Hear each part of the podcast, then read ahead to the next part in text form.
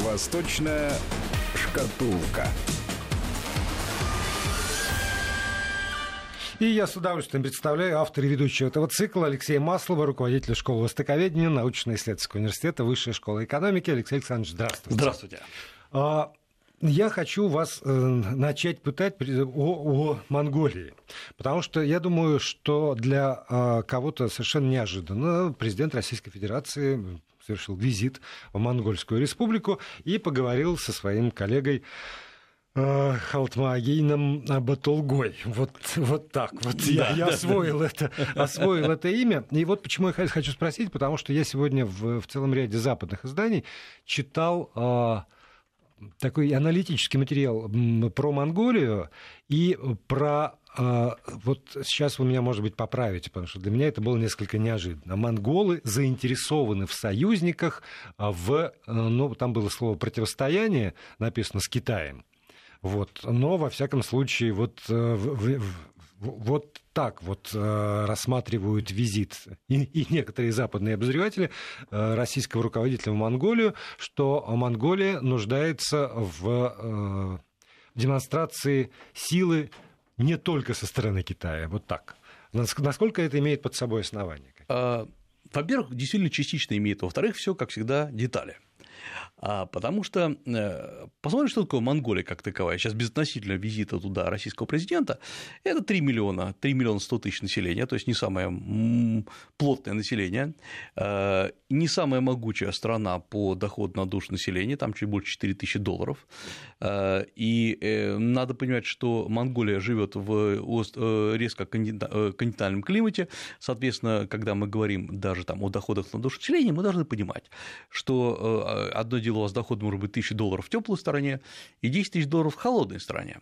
То есть монгольское население, давайте честно говорить, бедное. Не все. Уламбатор – это богатый город. Но многие другие города, там Эрденет и многие другие, Чойбалсан – это города не очень богатые. Монголия богата одним – это природными ископаемыми. И они делали Монголию как таковую. Когда-то еще в 80-е годы там работал а, очень активный российский трест «Медь Молибденстрой», который, собственно говоря, и начал разработку вот этих ценных ископаемых. И учитывая, что медь сегодня практически полностью выработана в Китае, она очень важна там, от военной до гражданской промышленности, масса стран, прежде всего Китай, США, ну и Россия, честно говоря, заинтересованы в продолжении этих разработок. Технологии были советскими, организация производства советская. Э, дороги, по которым все это возилось здесь, были тоже советскими. Вот здесь мы подходим к очень важному пункту.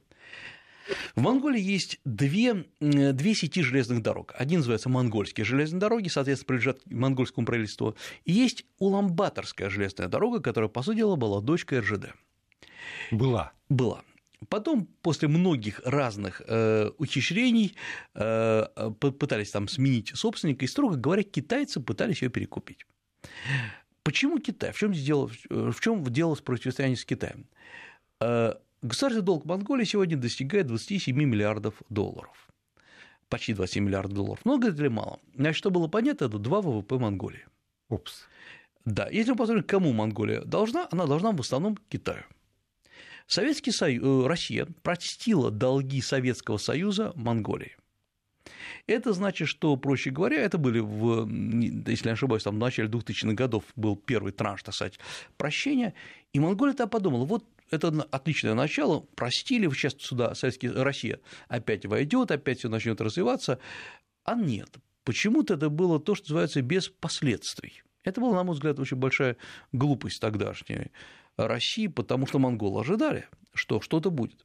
Соответственно, 2000-е 2000 годы проходят под знаком присутствия американцев в Монголии. Они приходят именно на советские предприятия, вот на эти медные молибденовые рудники и разрабатывают. И даже не китайцы даже не китайцы, американцы. А китайцы быстрее... не, не до того, да, в, ну, в самом начале 2000-х Они не, еще. не успели туда угу. войти. Самое главное, что в этот момент за счет американских капиталовложений ВВП Монголии растет в год, вдумайтесь, вот цифру, на 17%. ВВП Монголии. То есть Монголия была самая быстрорастущая страна Азии. На самом деле это не было очень заметно по Монголии, поскольку все эти 17% уходили в руки того, кому надо. А, и монгольское население всегда не очень богатое, оно ничего не переживало. А, потом была смена власти, и туда приходят, заходят после этого китайцы. Вот китайцы повели себя, они очень хорошо, конечно, знают, как работать с азиатскими странами, тем более с Монголией. И я напомню, что на территории Китая находится такой район, как внутренняя Монголия, где проживает население больше, чем во внешней Монголии, Монгольской Народной Республике. И исторически это был один регион. И он исторически находился под влиянием, я имею в виду там 19 век, до 19 века под влиянием Китая, конечно, императорского Китая. Потом история разваливается, э, соответственно, э, в 21 году монгольская революция, Сухобатор, э, Чойбалсан и так далее, большая дружба с Советским Союзом. И вот Монголию в тот момент приучили жить за счет дотаций советских. И я хорошо помню это время, потому что я сам жил в Монголии как раз там в конце 70-х, начале 70-х годов.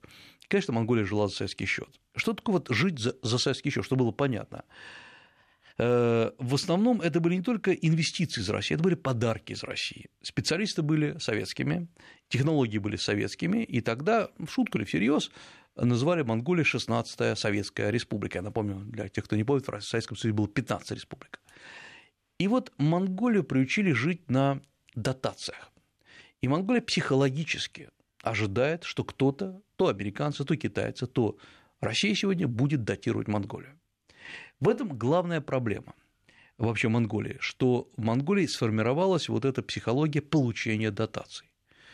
Э, э, проблема сейчас заключается в том, что сегодня главными партнером, главным партнером Монголии является не Россия, а является Китай, я имею в виду торговым партнером. Практически там около 65% торгового оборота всего приходится на Китай. И Монголия не хочет этого, потому что, э, опять-таки, зная и понимая, что такое Китай, Монголия боится подпасть целиком под влияние Китая. И вдруг, вот не точнее не вдруг, а здесь приходит опять Россия. Россия приходит с уникальным предложением. Здесь надо понимать, что это я, я ни в коем случае не преувеличиваю и не, э, не пытаюсь издеваться. Это очень серьезное предложение о э, практически вечном договоре, который Путин заключает с, Батар... Э, с Батаргой, то есть заключает с монгольским президентом. Бессрочный договор – это редчайшая вещь в истории. Вот тот договор, ну, главный договор, на основе которого мы работаем со страной, с Китаем, например, заключен на 20 лет. И я помню, что когда мы заключали договор с Китаем, вот разрабатывали его, были предложения сделать его либо очень коротким, там, на 3-4 года, либо сделать, наоборот, очень длинным, там, на 20, на 100 лет, на 50 лет. И было принято решение, что мир меняется, поэтому делать бессрочный договор просто опасно, невыгодно, ну и не очень умно. И тогда вот был заключен договор на 20 лет с Китаем. Он был заключен в конкретных исторических условиях. На мой взгляд, он э, был, может быть, не очень справедлив к России. Я напомню, что Россия 20 лет назад была другой страной, но э, в любом случае он установил какие-то нормы. И сейчас можно его перезаключать. С Монголией заключает договор бессрочный. Монголии это очень выгодно. Потому что, во-первых, вот что подчеркивает монгольский президент? Он подчеркивает, что, во-первых, как хорошо, что мы возобновили договор от 2004 года о военно-стратегическом сотрудничестве. Э, вот что для Монголии важно. Что такое военно-стратегическое сотрудничество с Монголией? Это что, монгольские могучие силы?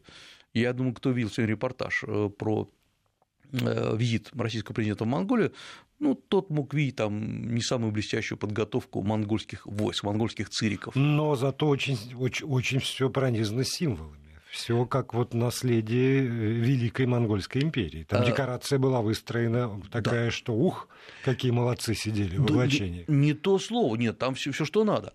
Но самое главное, понятно, что когда мы говорим о военно-стратегическом партнерстве, речь идет о том, чтобы использовать монгольскую территорию, поскольку это действительно ключевая территория, внутренняя Азия так называемая, откуда очень хорошо защищаться, откуда хорошо в случае чего нападать. Хорошо, что там туда приходит Россия, а не Китай. Это отлично. И, э, на мой взгляд, это успех, это правда успех. А подождите, а у Монголии с Китаем подобного договора нет? Там все только торговые отношения? Там торговые соглашения, э, там их много, э, там безналоговая зона, внетарифная зона, там все здорово сделано. Но Китай, вероятно, как обычно, он хочет, хотел или хочет, продолжает хотеть, подобрать под себя Монголию целиком экономически. И вот Монголия вот этим ужиком выкручивается – и э, Россия здесь становится, как ни странно, э, ну, в известной степени антитезой Китая. На мой взгляд, здесь еще надо понимать, что, наверное, впервые за много-много лет российские интересы впрямую в Монголии сталкиваются с китайскими. Вот давайте не, не скрывать это. Да, конечно, это нигде нигде не прописано, но Китай претендует на медные молибденовые рудники, Китай претендует на управление железными дорогами, на логистику. А ведь при помощи РЖД Э, сейчас э, идет обновление э, дорожного полотна в вот этом Уламбаторские железные дороги. Зачем? Затем, чтобы перевозить грузы, в том числе по так называемому Великому чайному пути, это старое еще название, из Китая через Монголию в Россию. Кому это выгодно? Ну, во-первых, выгодно держателю дороги. Кто держатель? РЖД, Россия, Монголия, не Китай. Отлично. Это, на мой взгляд, правильный шаг. Ну, но китайцам тоже, наверное, выгодно, если будут возить. Так вот, китайцам как раз выгодно, если это все будет принадлежать китайцам. Потому что идея Китая ни копейки наружу. Да, Китай готов вложить деньги в любую монгольскую или там хоть в чешскую дорогу, но чтобы она принадлежала китайцам, чтобы был стопроцентный контроль. Это уже не удастся. А, и, на мой взгляд, это очень правильно, что Россия не боится сейчас где-то идти наперекор Китаю не потому, что это вот, чтобы там на зло дедушке отморозить уши, а для того, чтобы э, вообще-то укреплять свои позиции. Сколько можно постоянно разворачиваться к Китаю годами, на самом деле получать не так много. То есть мы больше говорим, чем делаем. Вот с Монголией, на мой взгляд, это хороший пример, хороший пример захода. Почему он еще хороший? А потому что ведь э, многие страны в Азии сейчас, и в том числе Центральная Азия, они ищут альтернативу Китаю. Не так, чтобы они хотят с Китаем поругаться, нет, нет, нет. Ну, какой-то баланс. Какой-то баланс, конечно. А, ну, вот Россия, Конечно, России с Монголией проще. Есть историческая память, это все. Есть, э, к тому же, строго говоря, монгольские проекты не столь затратны, как проекты в других странах. Э, здесь главное не пойти по неверному пути Советского Союза, то есть когда просто вбухивать деньги не, не понимая отдачи. Ведь парадокс Монголии 70-х, 80-х годов, то есть вот перед развалом Советского Союза, заключался в том, что Россия, Советский Союз очень много вкладывал, это правда. Вкладывал не только материально, он учил кадры. Были э, советские э, специалисты во всех областях, от медицины до юриспруденции. Э, они были там на 10 голов выше, чем монгольские специалисты. Э, были университеты, ну, они есть университеты, тогдашний университет Чойбалсана, ныне монгольский национальный университет, где э, готовили на русском языке, по русским учебникам российские преподаватели, ну, советские тогда, готовили монгольские кадры. Все было здорово. Что получалось? Вот это такая картинка. Что было вот сзади этой картинки? Дикая ненависть монгольского населения к советскому потому что монголы считали, что Россия, Советский Союз грабит Монголию. На самом деле это было не так по цифрам не так, в реальности не так. Ну, если ты видишь, что врачи русские, учителя русские, профессора русские, начальники русские, а монголы только в качестве черной рабочей силы, то, в общем, по-человечески их можно понять. И да, конечно, потому что они считали, что Советский Союз вытесняет их из работы, но, э, по крайней мере, тогда монголы были не работники, давайте честно говорить. Э, а учитывая, что там было особо, ну, по тому времени высокотехнологичное производство, потому что опять-таки, добыча медь и молибден – это не лопатой копнул, вылез. То есть нужны специальные знания. Поэтому и э, мы не могли допускать, что э, все это делается там халатно. Это, это, это серьезное производство. Вот э, сейчас э, э, Монголия действительно изменилась. Если вы посмотрите на центральную улицу Ламбатора, это вполне, э, ну, если не роскошные и не гламурные, то, по крайней мере, не бедные улицы, не бедные постройки.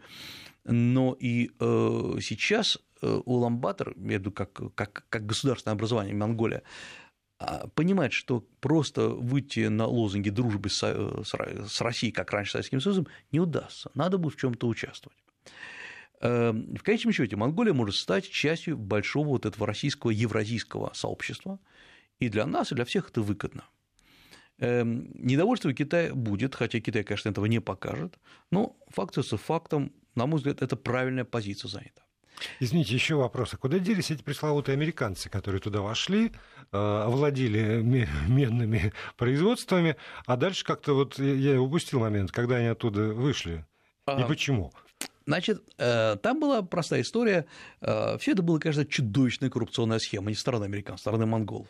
Когда сменилась власть в Монголии, оказалось, что многие, что американцы очень хорошо проплатили просто элитную группу там, э, их американцев просто оттуда убрали и вытурили, но и кончилось тем, что э, и тех монголов, которые брали взятки у американцев, э, те, конечно, тех, конечно, у власти от, от власти просто отстранили. То есть такая революция. Фактически. На самом деле это была микрореволюция, но надо понимать, на мой взгляд, что Монголия сейчас, вот посмотрите на ситуацию со стороны Монголии.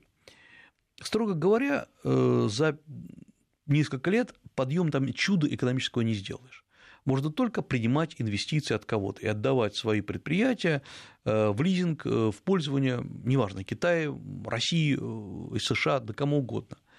Но при этом не надо показать, что, что эти страны, что Монголия готова ложиться под какую-то страну. Поэтому Монголия научилась, и, по крайней мере, учится хорошо, сталкивать лбами великие державы. Вот здесь, на мой взгляд, пока Россия ведет, кстати говоря, очень грамотно, не сталкиваясь лбами, но есть еще один аспект, о котором, на мой взгляд, мало кто говорит. Вот мы сейчас говорили об экономике, о политике. И еще раз говорю, я очень позитивно отношусь к тому, что сейчас в Монголии мы делаем. Главное не бросать вожжи. Э, не то, что вложил деньги, а дальше пусть они сами прорастут. Они не простут, они будут просто разворованы. Эм, есть одна серьезная история. Э, кто приезжает сегодня в Монголию, тот э, видит, просто выходя из аэропорта, гигантские портреты монгольских ханов, начиная от э, Чингисхана до правителя, до его внука правителя Китая Хубилай хана и так далее, и так далее. Эти портреты гигантские, они занимают э, метры и метры. На центральной улице Ламбатора стоит, площади Ламбатора стоит гигантский памятник как раз Чингисхану, рядом с памятником Сухебатору вот этой идеей наследия чингисидов проникнута вся Монголия. Образование. Вы выходите, вы приходите в монгольский университет, и вы видите там э, просто на основной трибуне гигантский портрет Чингисхана. Э, то есть Чингисхан, ну, даже чингисидами проникнуто все. Э, почему? Это национальная идея. Идея какая? Восстановить империю? Да. От, да. от, от океана до океана? А, вот как, вот как? Вы знаете, как, как не смешно это, все, когда смотрят, где Монгольская Республика, сколько там же, 3 миллиона человек, это сколько? В китайских городов таких уже нету. А теперь вспомним идею панмонголизма. А вот идея панмонголизма не столь э, глупа, как может показаться. Потому что, во-первых, у нас есть, э, во-первых, идея панмонголизма базируется на определенной исторической памяти эта историческая память – это э, вообще-то тибетский буддизм, который был главным в Монголии и который сейчас активно возрождается. Про тибетский буддизм, может быть, имеет смысл еще сегодня поговорить, поскольку это тоже непростая история. А во-вторых, это тибетский буддизм. Э, Монголия долго, э, напомню, когда она была частью Китая, там были многие центры именно религиозного воспитания. И знаменитый монастырь Гандан – это, по сути, прообраз монастыря, который Гандан есть сегодня и в, на территории э, Тибета.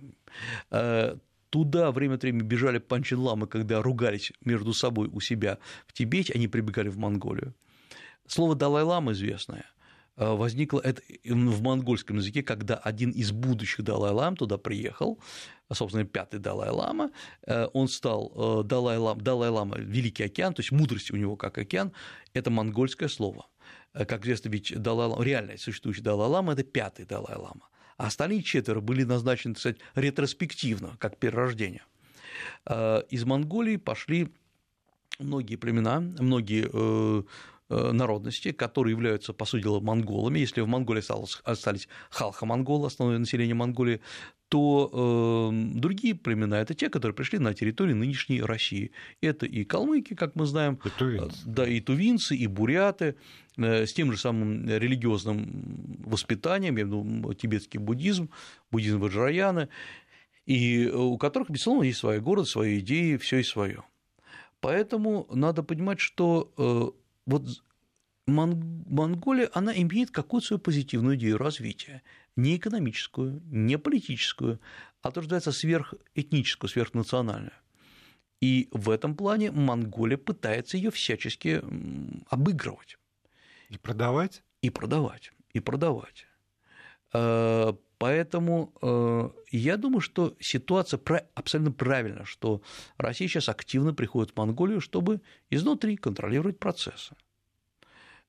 не так все вот просто потому, что есть, безусловно, свои националисты во внутренней Монголии, в Китае, которые говорят, ханьское население, то есть основное китайское население, нас захватывает, нам мешает жить, хотя на самом деле Китай вкладывает очень много, это правда, эм, что теперь мы, монголы, или раньше в семьях мы говорили только по-монгольски, сейчас мы говорим по-китайски, и уже не понимаем друг друга, если мы говорим по-монгольски. Вот э, я, я очень много встречал таких монголов во внутренней Монголии в Китае. Они, действительно, монголы, у них в паспорте написано, не в паспорте, в документах, что они монголы, но на монгольском они уже не говорят, они растворены. У них есть какое-то такое грустное сожаление, что так происходит, но в любом случае э, идея панмонголизма у них живет. Потому что на фоне гигантской Китайской империи очень важно понимать, что у тебя есть своя этническая идентичность. Это вот великое прошлое понимать, что Монголия, которая э, в XII-XIII веках владела, с центром, кстати говоря, в Пекине владела половиной мира, а потом схлопнулась до там, небольшой территории, для многих это очень болезненно. Э, и э, поэтому, еще раз говорю, идея панмонголизма – это не идея XIX века, это идея современная, которая сегодня живет в портретах Чингисхана. И проблема Монголии только в том, что денег нет, мягко говоря, на ее продвижение но ведь они могут появиться. Почему Китай так очень плотно держит Монголию и загоняет ее в долги, чтобы она никогда не вылезла с этой идеей вперед?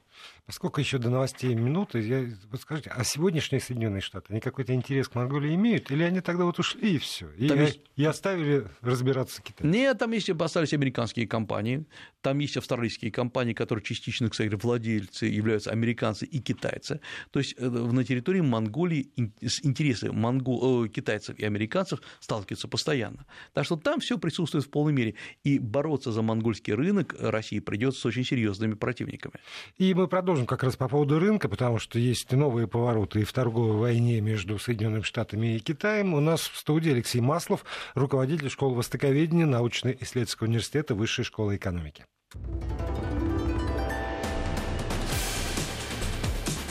Восточная шкатулка. Продолжаем программу. Алексей Маслов, руководитель школы востоковедения, Высшей школы экономики. Здесь в студии. Я прошу прощения у слушателей, забыл напомнить наши координаты. В начале программы есть какие-то вопросы и комментарии. 8 903 176 363 в WhatsApp и Viber и 5533, короткий номер для смс-сообщений, слово «Вести» в начале текста непременно. Ну и я пообещал, что мы э, затронем тему торговой войны э, США и Китая, хотя здесь вот цитата, которую я сейчас приведу, э, э, сказанная Дональдом Трампом, это, мне кажется, больше предвыборная, конечно, кампания, но хотя, хотя вот вы, вы как раз мне и разъясните.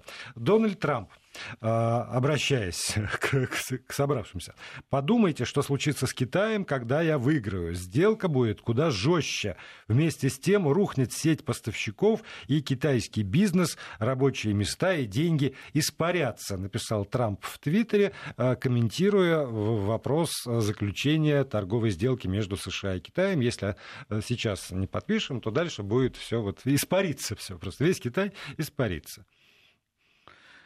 Ох, если бы все было так просто с Китаем, я думаю, что многие бы мечтали, мечтали чтобы Китай испарился. Э, не испариться, во-первых. Во-вторых, э, ведь Китай же адаптируется. Адаптируется в том числе к вот этим атакам. Посмотрите, что, какова тактика США.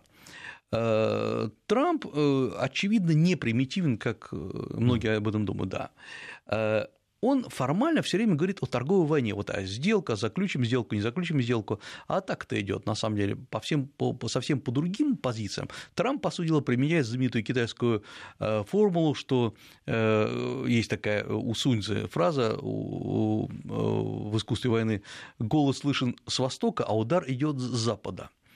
То есть Трамп все время говорит о торговой сделке там еще больше подниму, еще больше подниму все эти э, тарифы. А откуда удар-то идет? Посмотрите, удар продолжает идти по Huawei, по технологиям Huawei.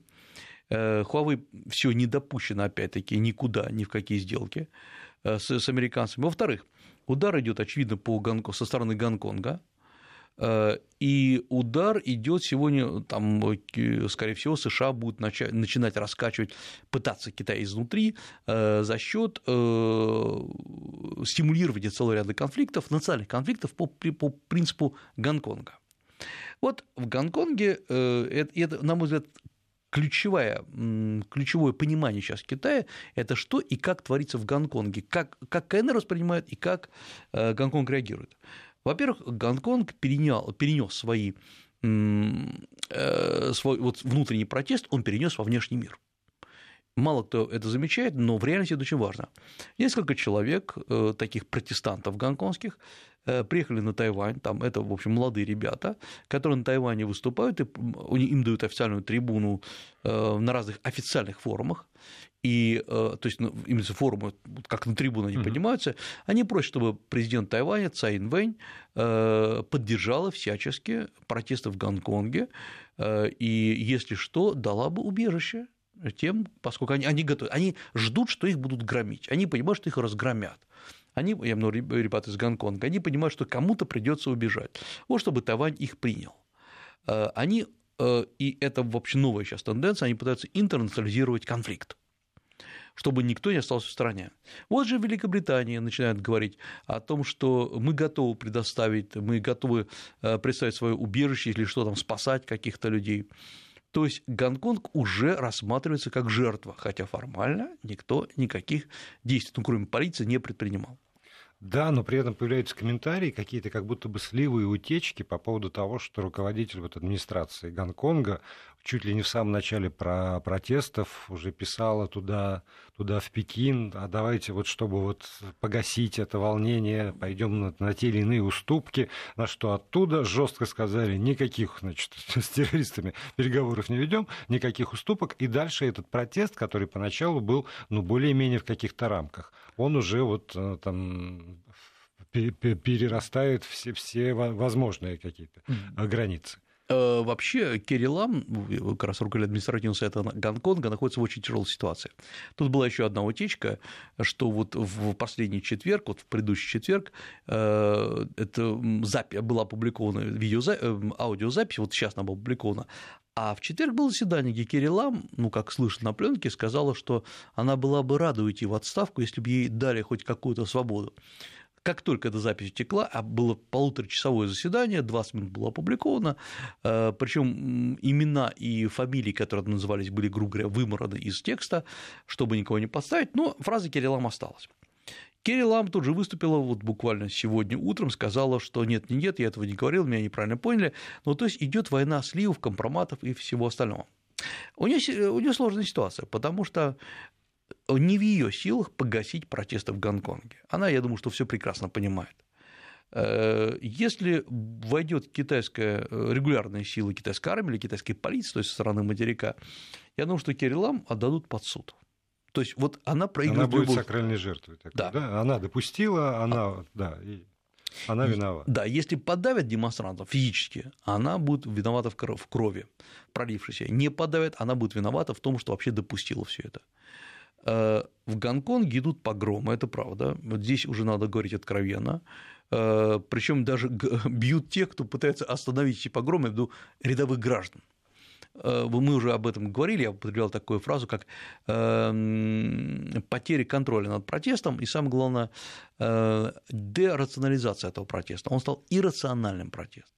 Я смотрю сейчас лозунги, лозунги такие, восстановим Гонконг, Э, вернемся к возрождению Гонконга. Это что, что, что значит? Вернемся в, в, в, под протекторат, в колонию? Вот, э, вот что? Это хороший вопрос, потому что ребята, которые держат эти лозунги, они причем используют и не только вот бумажные бумажки, где пишут, они просто на iPad набирают это все иероглифами, вытягивают вперед iPad. Эти ребята никогда не были под, под протекторатом Англии. Никогда. В реальности они не жили. Или, по крайней мере, э, в разумной жизни не жили. Поэтому они понимают, что и так плохо, и так, и так. Какой выход? А выход очень простой, казалось бы. Ну, действительно, выступить и сказать, ребят, мы продлеваем особый статус Гонконга еще лет на 50, на 70, все там, а там как-нибудь срастется. Но, но ведь это будет рассматриваться как слабость Китая сразу же. А, если подавить, вот американцы чего ждут, здесь надо хорошо понимать. Если хотя бы один Э, китайский это полицейский или солдат из материка пересчет этот мост и войдет в Гонконг, как только начнется разгон демонстрации, США начинают объявлять контрмеры против Китая. То есть будет такой э, Америка... Э, сказать, список Магнитского, грубо говоря, угу. будет. То есть любые санкции, потому да. что демократия, потому что да. жизни, потому что, ну, etc. Да. И Китай это прекрасно понимает. Э, но оставлять это на носу 1 октября, 70-летие празднования э, образования КНР, э, да, это можно сделать до, можно сделать после, но однажды придется это делать. Чем сейчас занимаются китайские власти? Они, называется, деанонимизируют протестантов. Это сейчас возможно с точки зрения технической точки зрения. Но в конечном счете все равно их придется арестовывать. Вот ребята, которые сейчас на Тайване выступают, они говорят, что вы знаете, арестовано уже тысячи человек. Можно им верить, нельзя, я не знаю потому что у нас нет никаких официальных сведений. Э, из Гонконга приходят поразительные вещи, как там эм, прокуратура говорит э, судам, э, гонконгская прокуратура гонконгским судам, будьте справедливы, не надо то есть, всех там судить под одну гребенку. То есть она говорит, не надо, вот не надо раздражать протестантов. Но толпа свелась сама себя. Последний, позавчера, вчера уже 40 тысяч человек э, посудила, разгромила э, станцию рядом с аэропортом. То есть так в Гонконге так все устроено, что метро выходит прямо в аэропорт. Это очень удобно, и все это очень недорого получается. Вот эта станция разгромлена. Э, это значит жуткие пробки, строго говоря. И Гонконг находится в коллапсе. Вот мы это должны хорошо понимать. А там, ну, я не знаю, есть ли уже какие-нибудь данные по экономическим потерям? Потому что действительно э, в этих условиях говорить о Гонконге как о, о таком оазисе финансового спокойствия или там еще чего-то, и как о транспортном узле, когда невозможно там, проехать, прилететь спокойно, быть, ну, просто никто же туда, наверное, боятся ехать просто. Экономические потери какие-то оценки есть уже? Э, то, что говорят сами себе гонконгские администрация, она говорит, что потери измеряются десятками миллиардов долларов. Но просто сейчас почитать невозможно, потому что есть еще uh-huh. там э, перспективные потери. Но мы должны понимать, Гонконг как финансовый центр закончился. Вот помните мои слова, э, конечно, никто не будет подавать виду, что все закончилось, но на самом деле, вот давайте подумаем, кто сейчас вложит деньги в Гонконг? Потому что же очевидно, что китайские власти им будут разбираться. А там как, как разбираться? Да, зачинщиков арестуют, все понятно, значит, волнение подавят. Но потом будут смотреть, а на чьи деньги все это э, осуществлялось? Э, ведь бездельничать и громить магазины каждый день на чьи-то деньги нужно. Эм, э, наверняка обнаружат коррупцию, такое бывает в Гонконге. Э, наверняка обнаружат, что все это дело либо финансировалось, или одобрялось какими-то предприятиями, э, и уже сакральные жертвы принесены. Например, ушел уже в отставку, как мы знаем, две недели назад, руководитель крупнейшей, на мой взгляд, одной из самых успешных авиакомпаний э, Cathay Pacific, очень, очень, очень богатой компании, потому что он допустил забастовку вот пилотов. И хотя она, она была очень краткосрочная, но его принесли в жертву. Э, власти теперь говорят, власти Гонконга говорят, что если какое-то государственное предприятие, а их там много, присоединяется к протестантам, или общественные фонды, которые существуют на деньги государства, тоже присоединяются к манифестантам, мы будем менять целиком руководство. Э, тут Global Times, такая англоязычная про-китайская газета, выходит с потрясающим определением, что у нас родилось поколение предателей. Именно так. Вот, вот дословно, да, да, да, да. Generation of Traitors. Она на английском языке публикуется. И вот эта молодежь, вот эти ребята, которые там на Тайване призывают э, тайваньцев присоединиться к поддержке Гонконга, это поколение предателей. Это, э, это очень серьезное определение. Ну, собаки собачья смерть. О, абсолютно, да, абсолютно, абсолютно правильно. Отсюда да. один, да. один вывод напрашивается у всех, кто хоть немножечко себе представляет, во что лозунги эти в разных странах мира в разные времена в итоге превращались. У нас сейчас будет короткая очень пауза на 6 секунд, и потом Алексей Маслов продолжит. Вести ФМ. Ну, собственно, и продолжаем. Алексей Маслов, руководитель школы востоковедения а, научно-исследовательского университета, высшая школа экономики. А теперь вот скажите мне, пожалуйста, этот конфликт, он не может длиться вот бесконечно. Собственно, вы, вы про это говорили.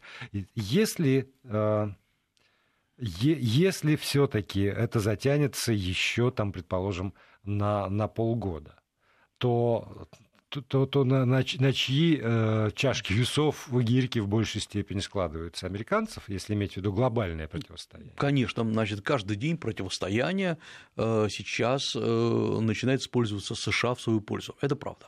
Э, постоянно идут заявления э, о том, что про нарушение демократических прав в Гонконге. Но самое главное, почему еще вот эти гирьки на чашу весов американцам идут? Ведь э, я уже не случайно сказал, что идет интернационализация протеста.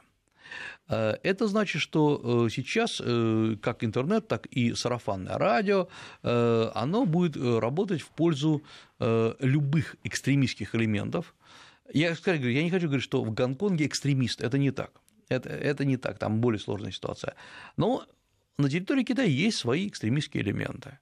Это потенциально тлеющая угроза в Тибете и в Синьцзяне. Если полыхнет и там, и там, соответственно, будет, э, то есть мало не покажется. И почему вот так китайские власти сейчас озабочены?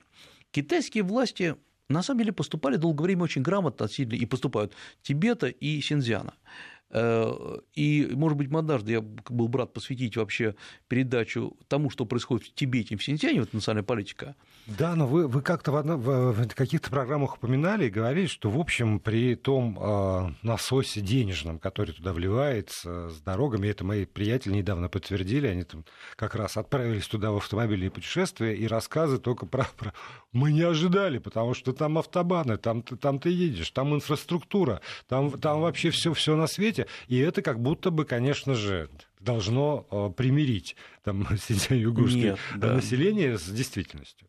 А нет, вот, а я расскажу та же самая история с Тибет, про Тибет. Я вот вчера вернулся с лес гор Тибета, там, с этих пятитысячников в Тибете. А, то есть это прошлая наша связь была как раз... Да, да, да, как раз я вещал из маленькой тибетской, ну, от маленькой тибетской деревушки, но самое главное, что э, на вот этих высотах от Алхаса вверх, Алхаса примерно 3600 метров над уровнем моря, вверх до города Шагади, это через перевал Пятитысячники, там дороги идут лучше, чем в Подмосковье. Я никого не хочу критиковать. Но почему-то на высоте 5000 метров, где иногда снега, иногда жара, вот сейчас там жуткая жара, почему-то дороги строятся нормально. Самое главное, государство китайское реально вкладывает туда деньги и э, оно, оно действует по-другому, нежели э, там, российское правительство. Оно свои деньги вкладывает, строит э, там небольшие, ну, назовем кемпинги, строит дороги, строит точки отдыха, оборудует различные туристические эм, точки для отдыха. И китайский внутренний туризм там идет. Вложение колоссальное то, как Тибет изменился за последние три года, два года, два года назад, там как раз в августе был. Два даже, не, два не, не за 20, за два. За два года, за 20 вообще другой разговор. Когда изменилась психология людей, э, вот это, это величайшая государственная политика. Она очень дорогая, она очень затратная. Китайцы, которые там работают, э, они получают, вот как у нас был северный коэффициент, есть тибетский коэффициент. Но есть и другая история. Вот у нас это в голове не укладывается, а вот, вот так действует китайская политика. Если ты тибетец, или ты национальное меньшинство, которое проживает в Тибете, а там есть и непальцы, есть и индийцы, есть там дзаны, много кто, э, ты не просто освобожден от налогов. Тебе, э, вот у тебя магазинчик, ты не платишь за аренду. Тебе государство вот построило э, комплекс торговый, вот тебе там твои 5 метров, лавочку, давай, торгуй, продавай, покупай. Только делом занимайся. Вот, корми, вот. корми себя, не выходи на протесты. И э, они очень довольны, конечно, довольны. Подождите, довольны-то довольны. Но, понимаете, вот возвращаясь к ситуации в, в том же Гонконге, а, все было прекрасно и замечательно до какого-то а, закона, Слушайте, если бы мне вот кто-нибудь а, там несколько месяцев назад сказал, что из-за того, что преступников заметьте, преступников да, да. будут а выдавать там в, в тюрьму в, в материковую часть Китая, с которым, ну, уже все в засуже дружим, э, там все прекрасно. Из-за этого может случиться вот все то, что сейчас происходит. А значит, какая-то ерунда, по большому счету, а про которую, может быть, и китайское руководство не понимало, э, что это, что это спичка может вот э, в итоге такой пожар раздуть. А потому что полный провал пропаганды, строго говоря, китайской. А, а, потому что Гонконг не Тибет. В Тибете там есть свои религиозные факторы, а, но Гонконг – это изначально была процветающая финансовая территория. Она не нуждалась, строго говоря, в Китае, вот так, чтобы а, его присоединять. они были самодостаточны сами. Абсолютно. Гонконг сам себя кормит, Тибет никогда сам себя не прокормит. Э, для того, значит, э, не, не, как бы не хочу не критиковать э, китайское руководство в тех бесчинствах, которые было одно время в Тибете, но то, что сегодня делает. Вот надо понять, в Тибете все храмы, все монахи, все золотые ступы, на, которых там по 50 килограммов, по 250 килограммов золота, все это идет из центрального государственного бюджета. Э, говорить о том, что там, скажем, тибетцев, религиозных тибетцев зажимают, нет. В Тибете одни из самых лучших э, э, религиозных академий сегодня, которые преподают на тибетском языке, они содержатся за госсчет. И в этом плане, да, китайское государство потихонечку выравнивает ситуацию. Э, никто не скрывает, и тибетцы активно расскажут, что вот этот монастырь, тот монастырь, вот эта ступа там с Панчин ламы, э, с остатками Далай-ламы э, были разрушены во время культурной революции. Да, это официально все рассказывается. Но это по контрасту того, что а теперь посмотрите, вот новое государство нынешнее вкладывает деньги в восстановление монастырей. И поэтому Тибет нуждается в Китае. Гонконг не нуждается в Китае. Гонконг нуждается, конечно, в китайском рынке, что там продавать, покупать, что такое. Но говорить, что Гонконг без Китая, без, я имею без э, материкового Китая не прожил, это неправильно. Он бы прожил, конечно. Сингапур живет без всех. Э, Малайзия, которая значительно меньше, я имею по объемам экономики, чем Гонконг, она живет. Вот, в принципе, китайские власти, это бывает часто у китайских властей, как вообще у любых властей, они недорассчитали объемы эм, гонконгской идентичности, самоидентичности. И сейчас они пожинают эти плоды. Чем все это закончится, как говорится, будем наблюдать, я думаю, у нас еще будет время поговорить. Да, а они, и, у них, и у них поделать. Спасибо большое. Алексей Маслов, руководитель школы востоковедения Высшей школы экономики, в следующий вторник здесь же. Спасибо.